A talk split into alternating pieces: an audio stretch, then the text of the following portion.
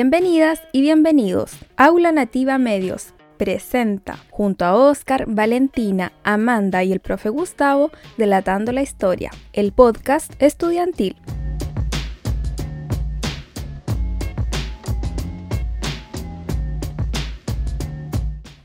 Sean todos bienvenidas y bienvenidos. Damos inicio a un nuevo capítulo de Delatando la Historia, el podcast estudiantil, donde junto a Valentina, Amanda y Oscar, como todos los capítulos, vamos a ir analizando ciertas temáticas que tratamos de discutir para profundizar el debate y tener una nueva mirada, un nuevo punto de vista desde el ámbito juvenil hacia la discusión del siglo XXI. En este sentido, hoy tenemos un capítulo bastante especial Vamos a analizar todo lo que conlleva la conmemoración del 8M y el cómo hoy en día existen aún ciertas temáticas, ciertas problemáticas que es necesario discutir para poder generar un consenso sobre cuál es el norte a seguir dentro de toda esta discusión. Pero antes que todo, damos la bienvenida y saludamos al, ya como constantemente lo digo, el corazón del programa. Hola Oscar, hola Amanda, hola Valentina, ¿cómo están? Hola, Hola. bien, ¿y usted? Bien, bien igual. Oscar, ¿cómo estás? Muy bien, profe. Uh, muy contento de poder comenzar este programa y nuevamente con todo el ánimo y energía para dar eh, lo máximo hoy día.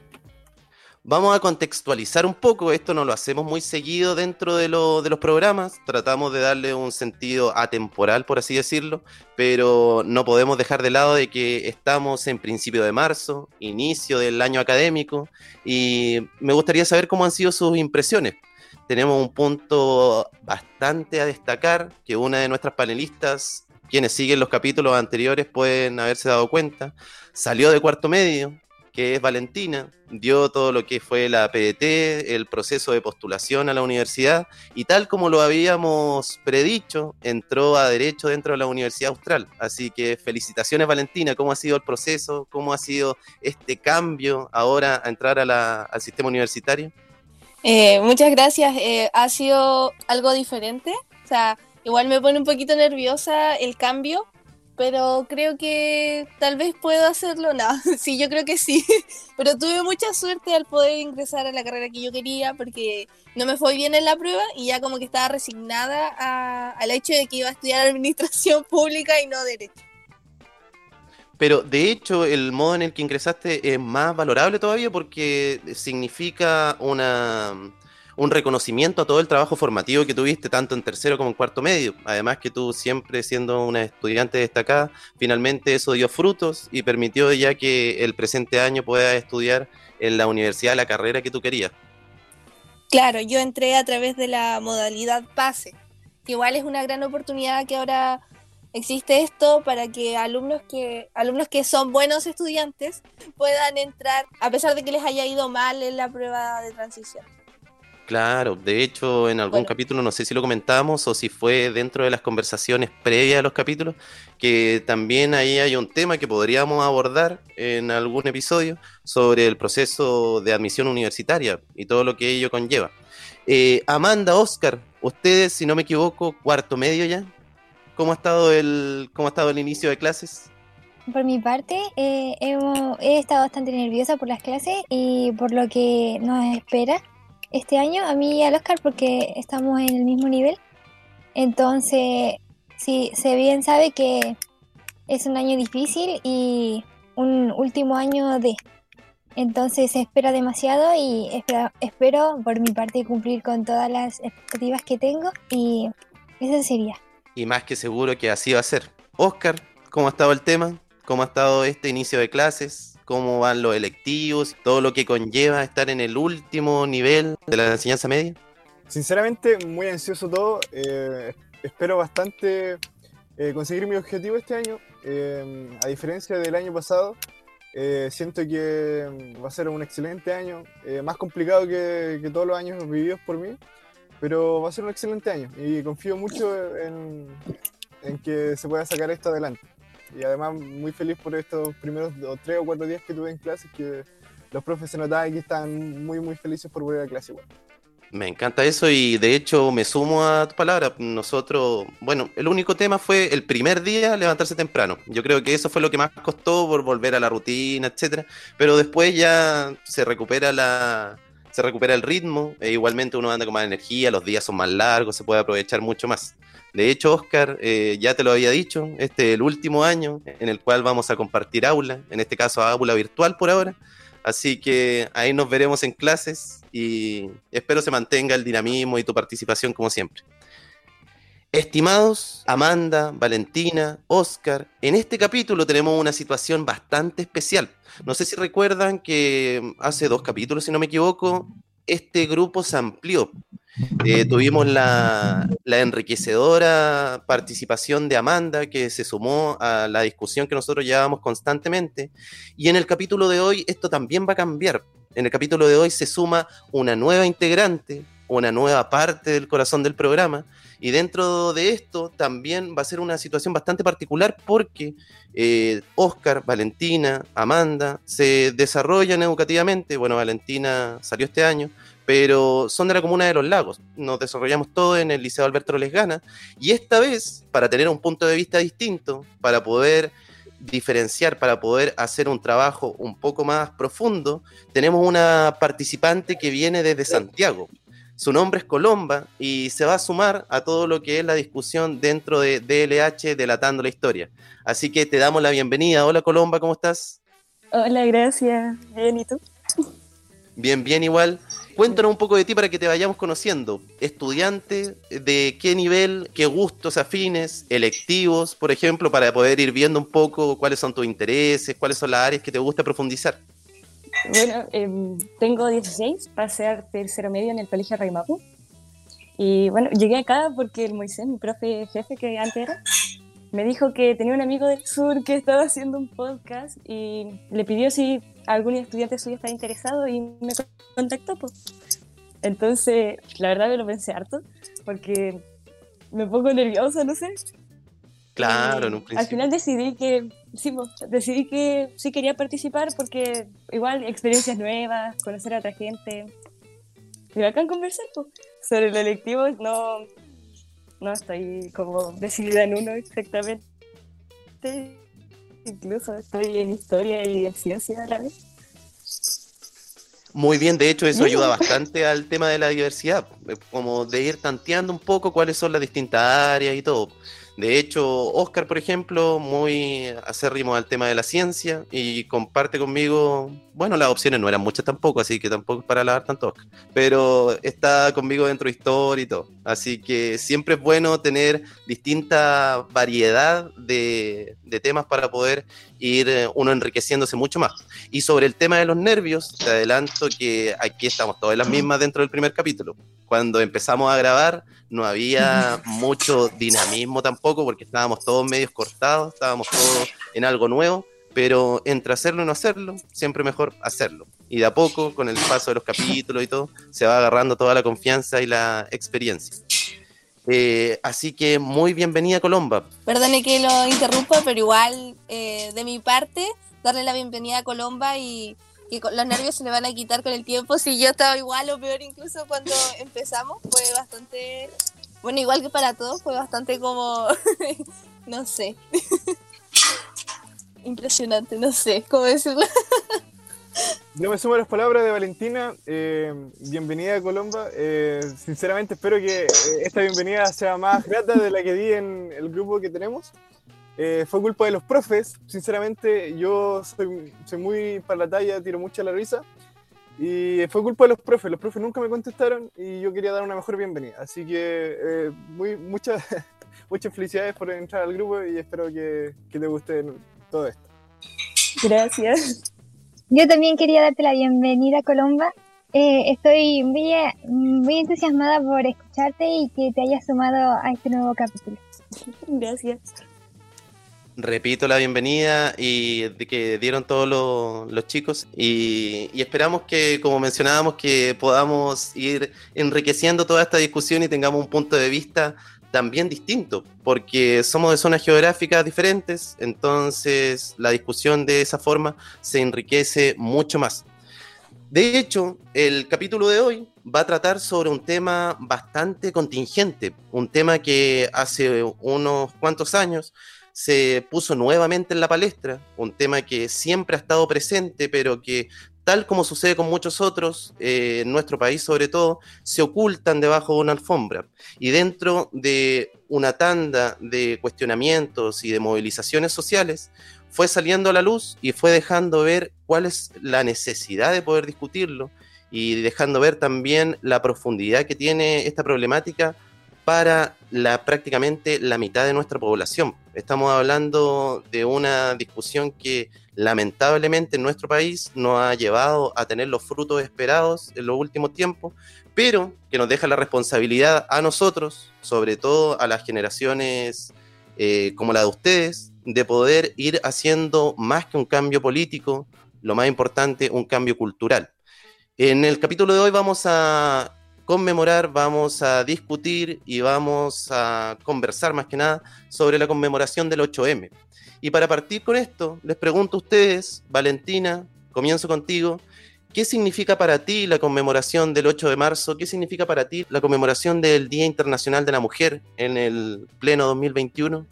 Para mí la conmemoración del 8M es el inicio y la continuación del feminismo, de esta lucha que desafortunadamente aún tiene mucho que por recorrer y para alcanzar la plena igualdad de derechos y oportunidades entre hombres y mujeres. Muy buen concepto sacaste ahí, ¿eh? el tema de lucha, por ejemplo, eh, el tema de, tratar de hacer un cambio. Colomba, por ejemplo, para ti, ¿qué significa esta conmemoración del 8M? ¿Qué, qué sentido le podemos dar en pleno ya siglo XXI? Para mí es como un momento para recordar, como todo lo que pasó y lo que sigue pasando, porque aunque se ha cambiado algunas cosas, todavía sigue. Hay, incluso está el micromachismo entre el colegio, en muy, cosas muy pequeñas todavía sigue el machismo, que es algo igual que se ha trabajado desde siempre, pero que todavía no se saca. Sigue ahí. De hecho, el tema de, poder recordar esta misma lucha que, también comentaba Valentina nos hace cuestionar este presente, lo mismo que decías tú. Hemos tenido una serie de cambios, han habido progresos, etcétera, pero esos cambios, la verdad es que muchas veces no son, no son satisfactorios en un 100%. Queda bastante todavía por seguir progresando. Amanda, ¿qué sentido le podrías dar tú a este 8M 2021? A mí también me gustaría tomar las palabras de Colomba y decir también, el feminismo también es un tema que ha sido bastante popular los últimos años y que ha dado coraje y un rostro, que me parece importante decir porque da un rostro a millones de mujeres alrededor de la historia, que ha abarcado importantes sucesos antes y después, como lo dijo ella, y que sigue dando coraje a millones de mujeres para alzar la voz, para denunciar, para expresarse, para eh, dejar el miedo y el terror y eh, alzar su voz. Ese concepto me gustó bastante, el tema del rostro. Les pregunto a ustedes, chicas, por ejemplo, si nosotros lo vemos a lo largo de la historia, la mujer eh, no ha tenido constantemente un rostro quizás ante la sociedad. ¿Cómo lo pueden ver ustedes en generaciones anteriores, por ejemplo? Para mí, la mujer pasó mucho tiempo en el hiatus y ha sido omitida reprimida, marginada y cómo lo podría describir de una manera con vergüenza, con miedo y sintiéndose intimidada y avergonzada. Como dice Amanda, al final todo eso igual lo podemos ver reflejado en nuestros abuelos y abuelas sobre todo. Obviamente no en todas, algunas ya han podido superar esto, pero la mayoría todavía tienen como implementado en sí, en su ser, este machismo eh, de que tiene que estar en segundo lugar siempre, el marido tiene que estar primero en la cabecilla, siempre pasa a segundo plano, por ejemplo, por lo menos en mi parte de mis abuelas. Por supuesto, eh, las mujeres anteriormente no poseían derechos, las mujeres poseían obligaciones, si que se puede decir. Yo concuerdo con las chicas y sus comentarios, pero creo que han habido momentos en que la mujer permaneció al margen durante la historia, pero hay momentos en el que eh, se suele destacar, por ejemplo, eh, después del, durante las guerras mundiales, durante la Primera y Segunda Guerra Mundial, la mujer tomó un rol fundamental en el trabajo, el mundo laboral tuvo que cambiar para que la mujer pudiera hacer esos roles que ya los hombres no podían hacer porque se encontraban en la guerra. Entonces, hay cosas en la historia que han ido cambiando y evolucionando, pero aún no se logra esa igualdad y la lucha que se ha seguido tratando de hacer. O hay cosas que aún tienen que seguir cambiando. A mí me gustaría tomar esa, ese lado de la historia para mencionar que no en, todo, no en todos lugares la mujer fue así de desacreditada y me gustaría mencionar el histórico de la Revolución Rusa y la Revolución Francesa, pues las mujeres tomaron un gran papel en este tipo de la historia, pues han sido eh, subestimadas a lo largo de toda la historia. No siempre es así. Eh, me gustaría también recalcar eh, eventos como la Revolución Francesa, donde surgiría una nueva constitución que daría a las personas mucho más derechos, los beneficiarían y que tomaba en cuenta mucho más a los hombres que a las mujeres. Así que me gustaría concluir en mis palabras diciendo que las mujeres tuvimos un rol importante dentro de las historias, pero no, fuimos, no fueron tomadas en cuenta eh, como debió haber sido, con la importancia que debió haberse tomado. Exacto, de hecho ahí va con el tema de, lo que conversábamos, de minimizar cierta, ciertos episodios que ha tenido a la mujer como protagonista a lo largo de la historia. Me gustaría recalcar algo que dijiste tú, Amanda, en el sentido de, de la Revolución Francesa. Si nosotros nos ponemos a recordar, durante la Revolución Francesa se dio la Declaración de Derechos del Hombre y el Ciudadano. Y el tema no era solamente lo, no quedaba solamente en lo escrito del hombre y el ciudadano, realmente era del hombre y el ciudadano y dejaba afuera a la mitad de la población. De hecho, ahí se dio lo que es llamada la primera ola del feminismo, en el cual se, estableció la Declaración de Derechos de la Mujer y la Ciudadana. Entonces ahí tenemos un punto de partida y un, un eje donde se ve por primera vez el manifiesto de la mujer por contar con igualdad de derechos civiles y jurídicos. Dentro de lo que estábamos conversando, ahora sí, Oscar, ¿qué opinión tienes tú ¿Qué hecho hay que considerar dentro de esta conmemoración del Día Internacional de la Mujer? Yo creo más que nada, em, o sea, me gusta recalcar lo que han dicho las chiquillas, todos tienen un poco de razón, la Vale dijo lucha, la Colomba eh, habló de como de educación, por decirlo así, y la Amanda ahora recalca hecho histórico. Eh, en el fondo yo creo que eh, todo eso termina, termina ayudando a dar, a dar idea a que el feminismo no tiene que quedar atrás, tiene que empezar a igualarse, tiene que empezar a, enseñarse desde, desde pequeños. Eh, y así se van a ir erradicando varios, varios problemas de, de una. Eh, me, gustaría recalcar que el machismo no solamente tiene que ver eh, como los varios factores que ya se conocemos, sino que también en, en el sector o la ubicación continental. No se olviden que en las zonas más árabes se tiende a, a tildar eh, que, por ejemplo, tienen un código para de vestimenta para las mujeres y eso impone. Entonces, eso termina afectando en el fondo. Yo creo que esos factores son los que igual terminan dañando la imagen. Eh, han, han, sido provocados muy mal y se ven muy vistos desde afuera. Sin embargo, allá es como un insulto si eh, rompes aquellas reglas. Entonces yo creo que ahí van los factores que tienen que empezar a cambiarse, tienen que empezar a masificar, tienen que empezar a, a dar pie a que se abran en otros continentes el, feminismo como un movimiento totalmente eh, serio y que no allá, por ejemplo, si llega a, a esos continentes posiblemente lo empiecen a boicotear. Hablando justo al Oscar sobre esto del feminismo con otros continentes, yo me leí un libro sobre una feminista eh, nigeriana de África como ella ha vivido el machismo, como ella desde chica ha tenido como conducta feminista y cómo le han tirado para abajo los demás, cómo la han discriminado por su forma de ser, por sus opiniones. Y es muy bueno, se llama Todos deberíamos ser feministas. Al final esto igual es como un tema controversial de quiénes son feministas, si solo las mujeres y los hombres también entran, si solo son aliados. Aunque eso ya es un tema bien controversial, la verdad. Pero bueno, hablando sobre ella, que habla sobre el machismo y el feminismo en Nigeria, cuenta como cosas igual que se reflejan acá en Chile también, pero allá, según yo, está como más marcado. Como también decía Oscar, que ahí, por ejemplo, en el Islam, como contaba bien, las mujeres andan todas tapadas, no, no pueden entrar a lugares sin hombres. Por ejemplo, acá ella contaba que no puede entrar un bar sin un hombre que chicas allá que se quedaban afuera porque no las dejaban entrar, pedían a un desconocido que hiciera como si fuera su hermano o su pareja para poder entrar. Y eso como que uno ya casi ni se lo imagina, cómo no te van a dejar entrar a un bar sola por ser mujer. Y allá es común, entonces son como que te marcan, como que quedáis como enojado casi, como qué deben pensar esas personas para no dejarte entrar solo por ser mujer. También hablaba sobre cuando iban al restaurante, el mesero solo se le habla al hombre, nunca le habla a la mujer, como qué quiere usted, la cuenta, que él la pague, porque que una mujer pague la cuenta imaginable allá. No, no se puede, el hombre va a quedar como, no, este tipo no es hombre. Porque, insisto, allá las cosas son muy fuertes, el machismo es demasiado potente y como muy poderoso, se podría decir. Y acá ella cuenta su estado de feminista y cómo la han discriminado por eso.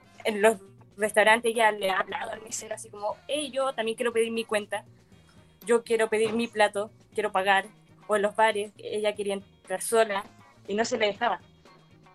Entonces, eso es un buen libro, a mí me gustó harto. Y ahí se los dejo. Me gustaría hablar del tema que habló la Colomba acerca de muchas veces que cuando una pareja eh, tiene problemas, se le atribuía la culpa a la mujer, eh, cometía adulterio. La culpa era de la mujer porque no estaba cumpliendo bien su rol dentro del hogar. No estaba cumpliéndole a él como mujer. Este remordimiento se le atribuía todo a ella por, por ser mujer.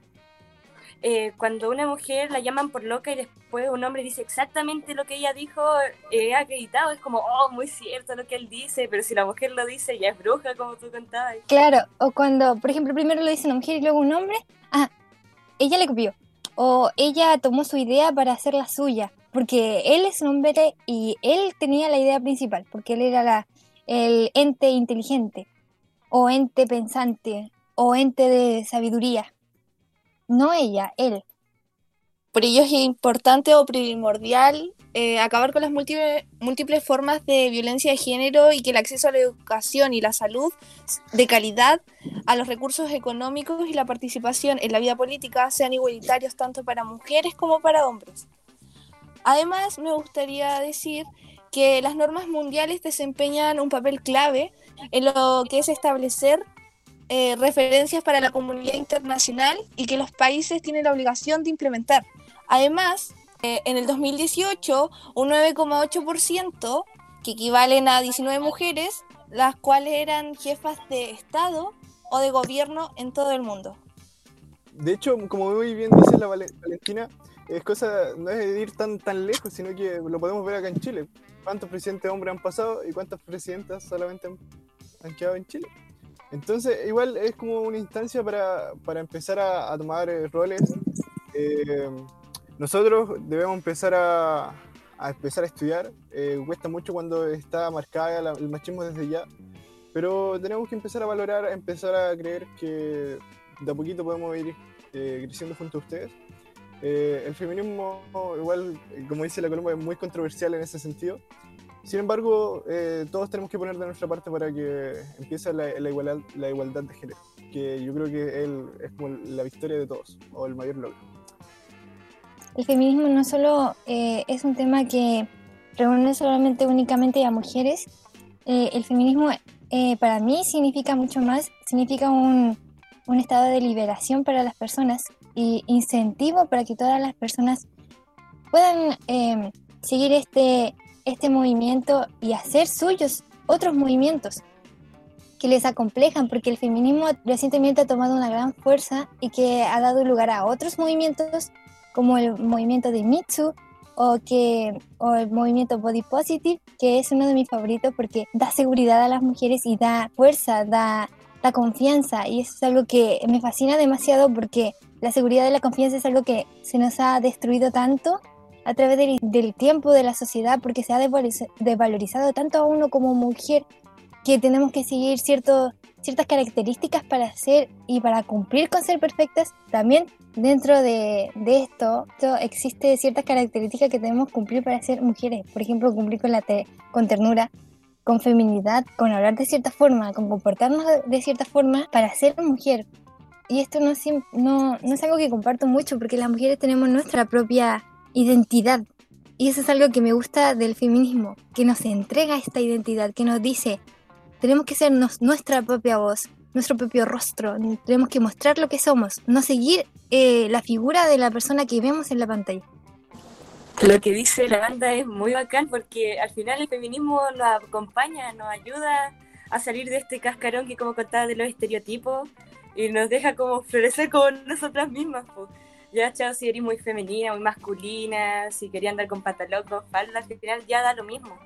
Eso ya no debería importar y si no cumplir el estereotipo de ser flaca, alta, con el abdomen plano, como te muestran, eso es aún mejor porque uno, no existen las mujeres así flacas, con 90, 60, 90, eso no, uno no, casi nunca se ve.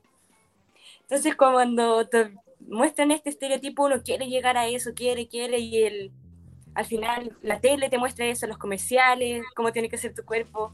Y este el feminismo te dice todo lo contrario, pues te dice, tú sé como tú quieres ser, como eres, acéptate, aprende a amarte. Y es muy bacán. Colomba mencionó la televisión y me gustaría agregar que el papel de los medios, y más ahora en la era que vivimos, en esta globalización, es fundamental eh, y forma la opinión y actitudes hacia las mujeres y el mismo reflejo se ve, se les ve el sexismo en los medios sigue estando generalizado. Pero hay anuncios vitales y campañas digitales para cambiar los estereotipos, como son los hashtags y, por ejemplo, ni una menos, que son como los que más se ven, o no es no, por ejemplo, que es como, son movimientos que ahora, por ejemplo, la llevan más, por decirlo así. También me gustaría mencionar que hay ciertas áreas del feminismo que no solo tienen que ver con ser mujer. Yo creo que es un problema que ataca a razas, que ataca a pobreza, que ataca a desigualdad social. Porque, por ejemplo, el tráfico sexual de mujeres, el 70% de esas mujeres son de raza negra, pertenecen a, lugares de, de pobreza y ya se podrán imaginar qué clase de personas son, porque no solo están atacando mujeres, sino a un área de la sociedad más vulnerable, que es importante mencionar, porque están atacando a un grupo de personas que no se puede defender, que no tiene el apoyo del, del Estado, del gobierno. Son mujeres que están desprotegidas y que necesitan protección, porque no tienen los medios ni tema económico para defenderse, porque buscan, buscan con qué, cómo salir adelante y existe este grupo de personas que llaman negocio a las mujeres, que llaman negocio al sistema de tráfico de tráfico sexual de estas mujeres. Quedo bastante mm, emocionado y de hecho agradado con el tema de la discusión que se ha dado. Yo, al menos con Oscar, hemos, para los que están escuchando esto, nosotros estamos aquí mediante una reunión por Meet, nos estamos viendo y todo, pero con Oscar como que hemos tomado un rol secundario como tiene que ser para darle protagonismo a las chicas y dentro de eso no puedo ocultar mi agrado por eh, la discusión que se ha dado. Eh, se han tocado temas bastante interesantes, temas que son bastante contingentes y necesarios de discutir, y la visión que han dado ha sido bastante certera. Eh, dentro de lo que se ha conversado, me gustaría destacar el tema de los roles de género que existe, para también darle el contexto histórico. Nosotros hablamos que existió una primera ola que se dio con este tema de la Revolución Francesa, el haber dejado a la mujer de lado dentro de esa declaración de derechos, eh, posteriormente se una segunda ola que tiene que ver con el tema del sufragismo, la lucha de la mujer por contar con este derecho básico que es el voto, de poder participar en la construcción de la sociedad. Y Valentina, si no mal recuerdo, o Amanda, Colomba, entre las tres lo comentaron, el tema de los roles de género que existe. Allá por el por a mediados del siglo XX hubo una escritora, Simone de Beauvoir, que escribió un libro llamado El segundo sexo y ese libro viene a abrir lo que es una tercera ola. Ella dice que no se nace mujer, se llega a serlo. Y dentro de, ese, de esa frase trata un concepto que tiene que ver con que la mujer está continuamente cargada por ciertos roles que tiene que cumplir dentro de, de su figura de mujer. Y esos roles son totalmente culturales. Esa cultura patriarcal que existe, donde el hombre tiene el dominio y el poder sobre los distintos ejes sociales que existen, se ha visto hoy en día trastocado y hoy en día se, busca cambiar. Dentro de ese cambio, y es, aquí va la pregunta, estimadas, yo les consulto, estamos hoy en día conmemorando el 8M en pleno siglo XXI, año 2021, donde ya llevamos bastante tiempo en pandemia, un año particularmente especial. Dentro de todo eso, y ustedes como una generación joven, ¿qué significa para ustedes ser mujer hoy en día?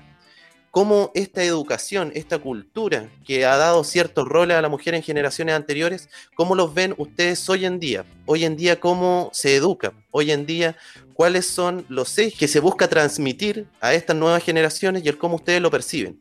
¿Cuál es su experiencia que tienen siendo mujer en este pleno siglo XXI? Principalmente para mí significa eh, vivir en, ser mujer en una sociedad actual es vivir constantemente con ser la contradicción social, porque el siglo XXI es para un nuevo cambio revolucionario que toma más a la, importancia de la mujer, pero que no, no, le, atribuye tanto la importancia que se debe, como por ejemplo, por ejemplo, el acoso. De eso quería hablar también.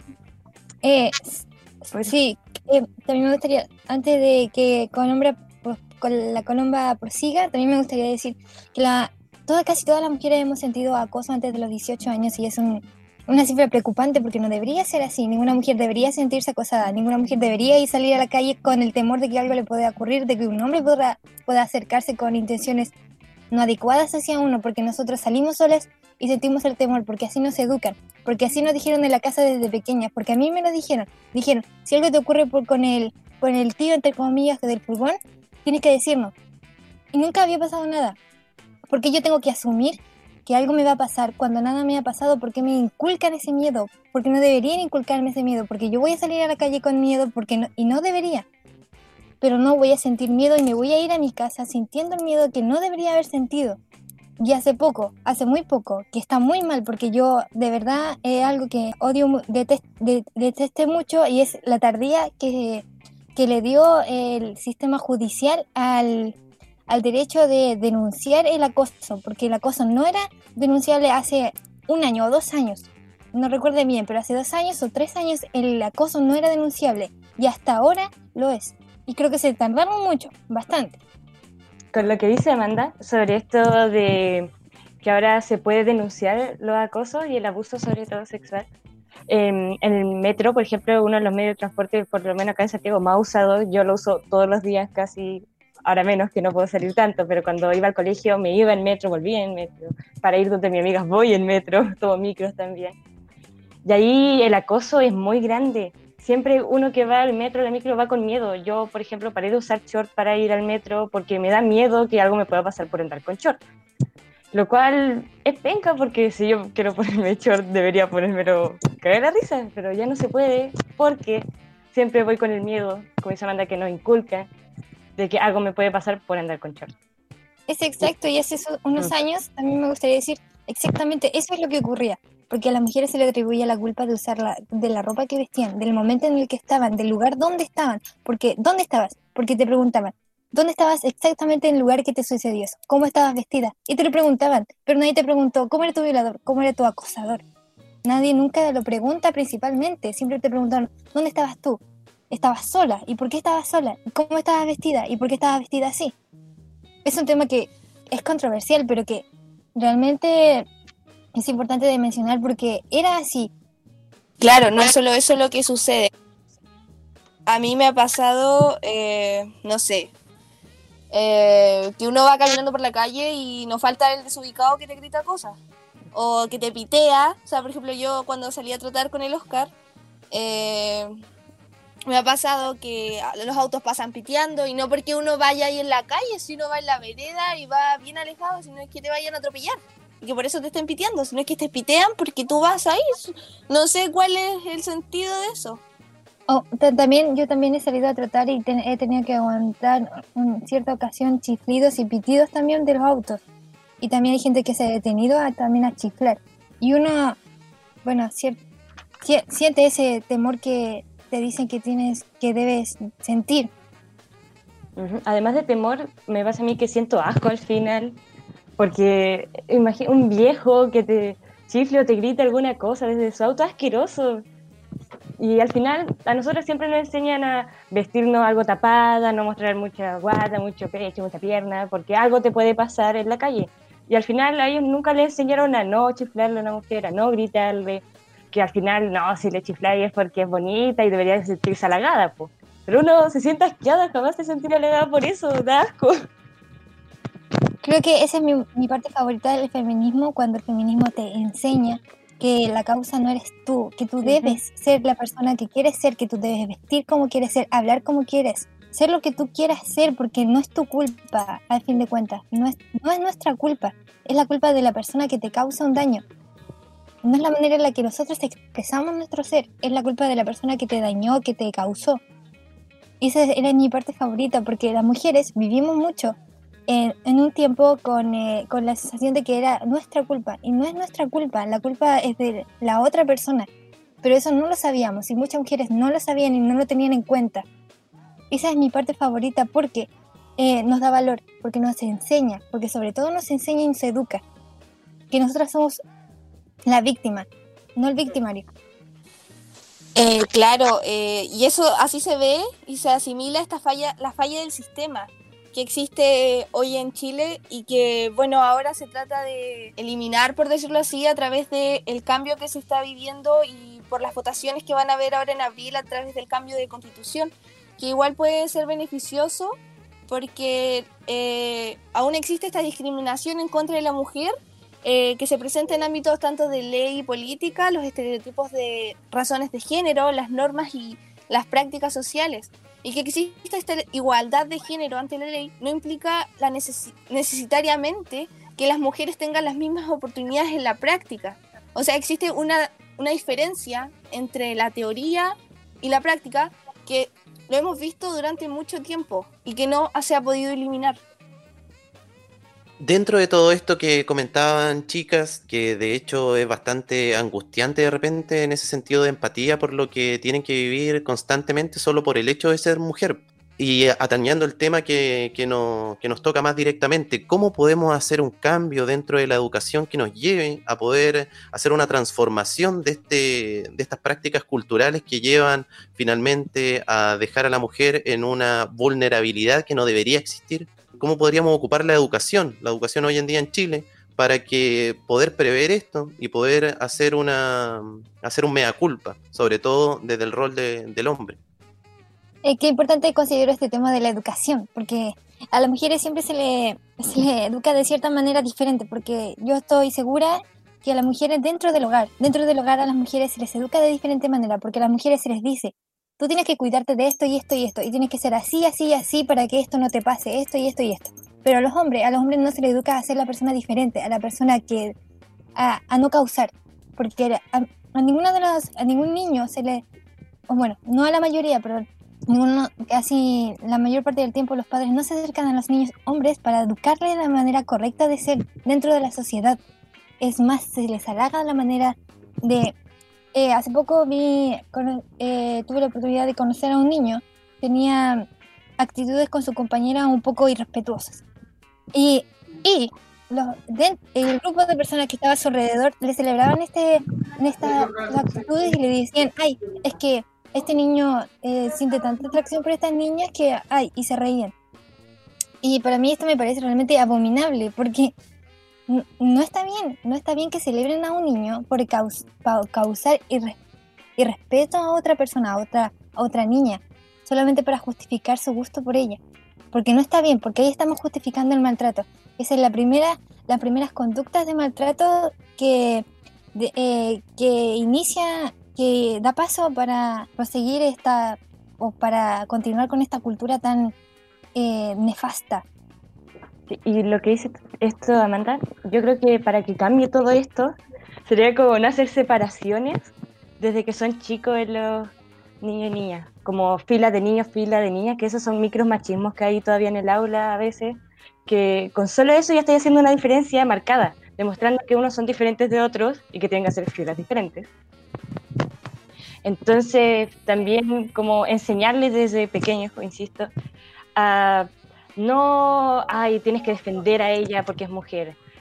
No, ay, tú ayúdala a ella o que los compañeros ayuden a ordenar porque son más fuertes y que las niñas no.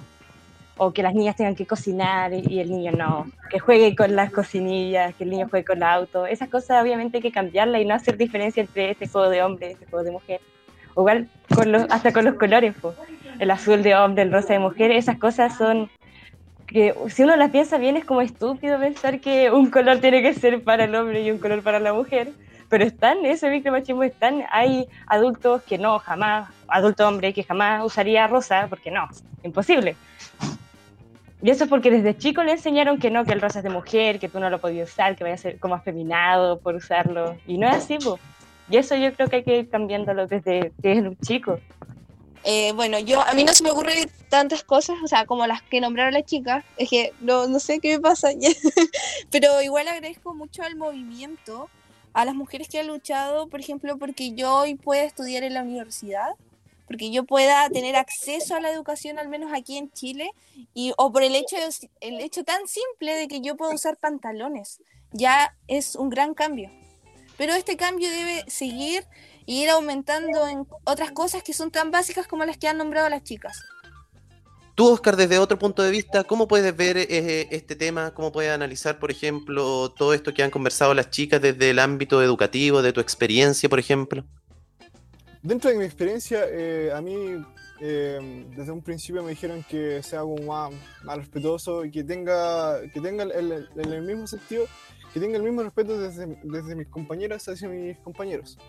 Eh, así como experiencia propia, eh, pucha, eh, nunca me, ha tocado vivir lo que dicen las chiquillas en ese sentido, pero en el grupo de amigos hace mucho tiempo pasó que es un caso muy concreto que era como controlador. En ese sentido, aceptó su error, fue muy crítico en ese sentido y dentro de lo, que pudimos hacer nosotros, lo llevamos al tiro a, a un psicólogo para que empiece a, a aceptar sus errores, empiece a, a cambiar de la perspectiva.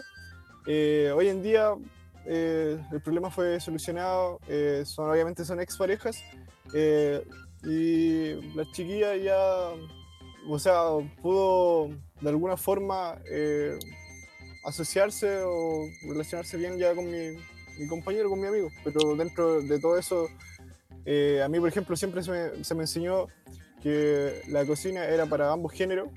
Eh, yo cocino, me gusta cocinar mucho. Eh, a mí me gusta limpiar, me gusta que sea mi casa muy impecable, aunque eh, en mis zonas de trabajo sea un desastre. pero dentro de todo lo, lo demás, así como creo, lo puede, no sé si mi pareja aquí presente lo puede confirmar, he sido una persona muy respetuosa en, en todo ese sentido. Ya, me gustaría decir, antes que pueda, antes de que prosiga la Vale, me gustaría también mencionar acerca de la microviolencia que mencionó el Oscar, acerca de su compañero o su amigo, porque existen estas ciertas conductas que dentro de una, dentro de, de una pareja, no de ellos, por supuesto, sino de la pareja que mencionó el Oscar, acerca de su compañero y su compañera, que decían que decía acerca de que él era muy controlador y existe esta micro violencia que se normaliza demasiado porque eh, a veces las parejas tienen esta costumbre de normalizar, que está muy mal porque se normaliza muchas veces el, el hecho de sentir que debes estar eh, de, de, la, de la intimidad de tu pareja y eso no está bien porque existen ciertos espacios que uno debe de, respetar dentro de, una, de, una, de, una convivencia. Y mm, por eso me, gusta, me, quería opinar acerca de esto, porque no está bien normalizar estas conductas acerca de, del control de la otra persona y, y dentro de interferir dentro de esta persona y dentro de su sector privado. Por eso mm, me alegra saber que el compañero de Oscar tomó terapia y se recuperó y se rehabilitó, se rehabilitó, por decirlo así.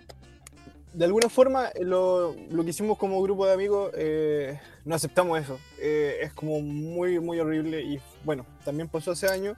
También creo en la segunda oportunidad. Yo creo que eh, igual si, lo, si lo, la, la, chica en este momento igual está todo en paz, pero si en algún momento lo tildó y quedó mal con el resto de las personas, fue es horrible igual, queda la persona marcada.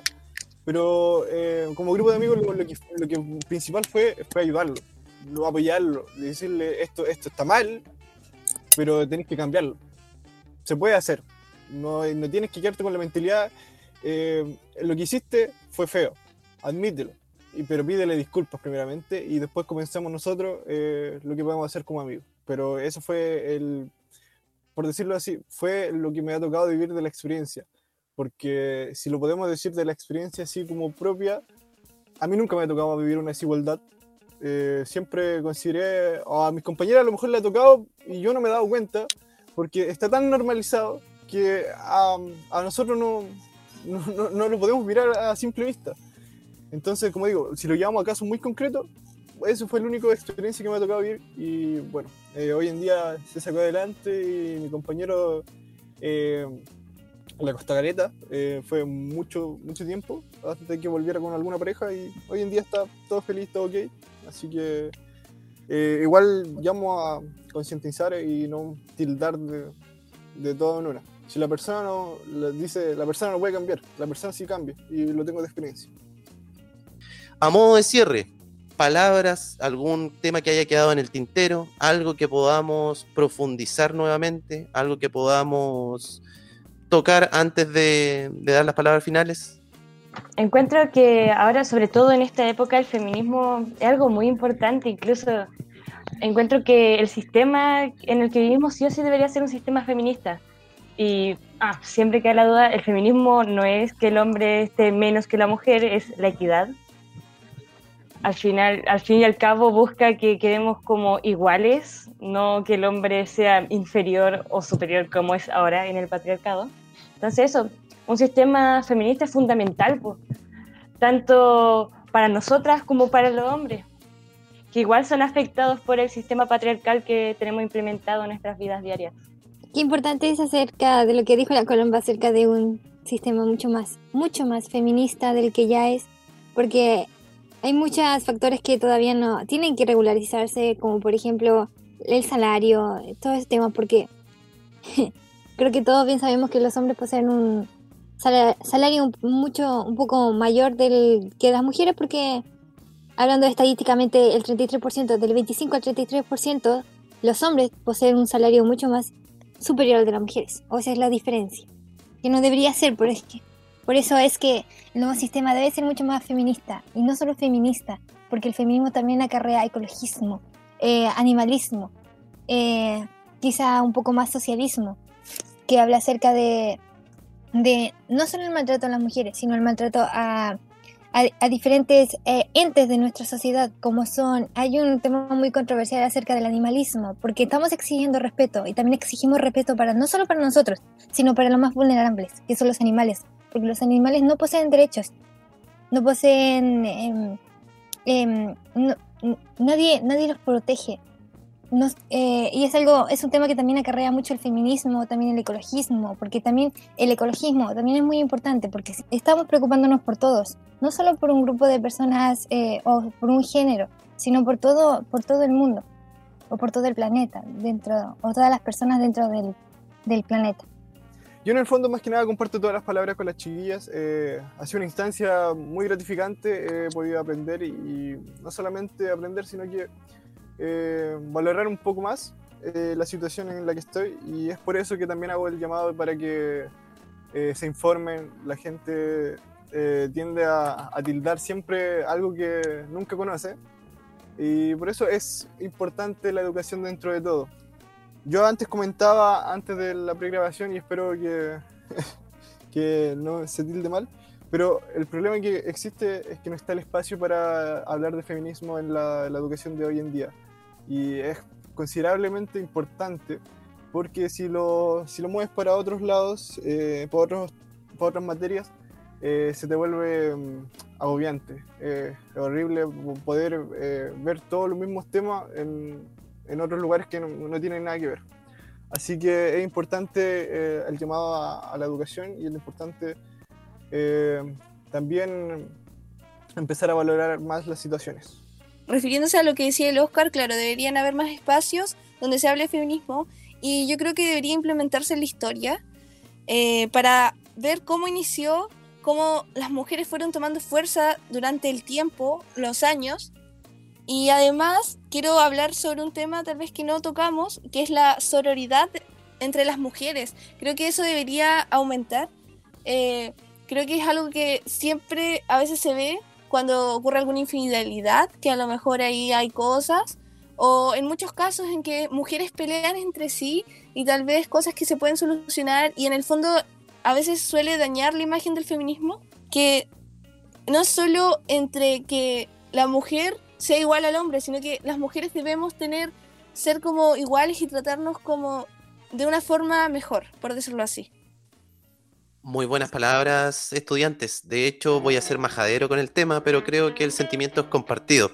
Quedé bastante contento con el capítulo. Se conversó, se debatió, se profundizó dentro de un tema que es bastante importante dentro de nuestra sociedad actual. Y de hecho, dentro del diálogo nosotros lo fuimos diciendo constantemente.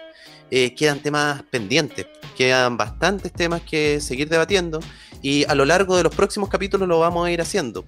Eh, a modo de cierre, eh, como siempre, igualmente los dejo a todos invitados a poder seguirnos en nuestras redes, Aula Nativa Medios en Instagram. Ahí van a poder tener el acceso a Spotify, al a los canales donde tenemos distintos podcasts y poder tener el acceso a toda esta información no desde un punto de vista tradicional, sino también desde una mirada de los jóvenes. Dejar de lado esto que comentábamos anteriormente de este adultocentrismo, donde la opinión de los adultos es la válida y la de los jóvenes solamente podría ser mirada desde un rol secundario. La cosa es que los jóvenes no son el futuro de Chile, sino que son la actualidad. Y la idea es que ahora eh, le demos esta palestra, le demos la opinión para que podamos ir construyendo un país, una sociedad mucho más amena para todos y para todas. Me despido, un saludo fraterno, nuevamente una muy buena bienvenida a Colomba, eh, un tremendo aporte al programa nos despedimos, estimados. Eh, nos vemos en un próximo capítulo y ya en un panel distinto. Esto se ha ido ampliando de a poco. Sumamos primero a Amanda, ahora sumamos a Colomba. Y la idea es que sigamos profundizando el debate y, como siempre, analizando los temas contingentes al siglo XXI. Así que me despido. Que estén muy bien, chicos. Que estén muy bien, chicas. Adiós, profesor. Chao. Hasta luego. Hasta luego. Chao.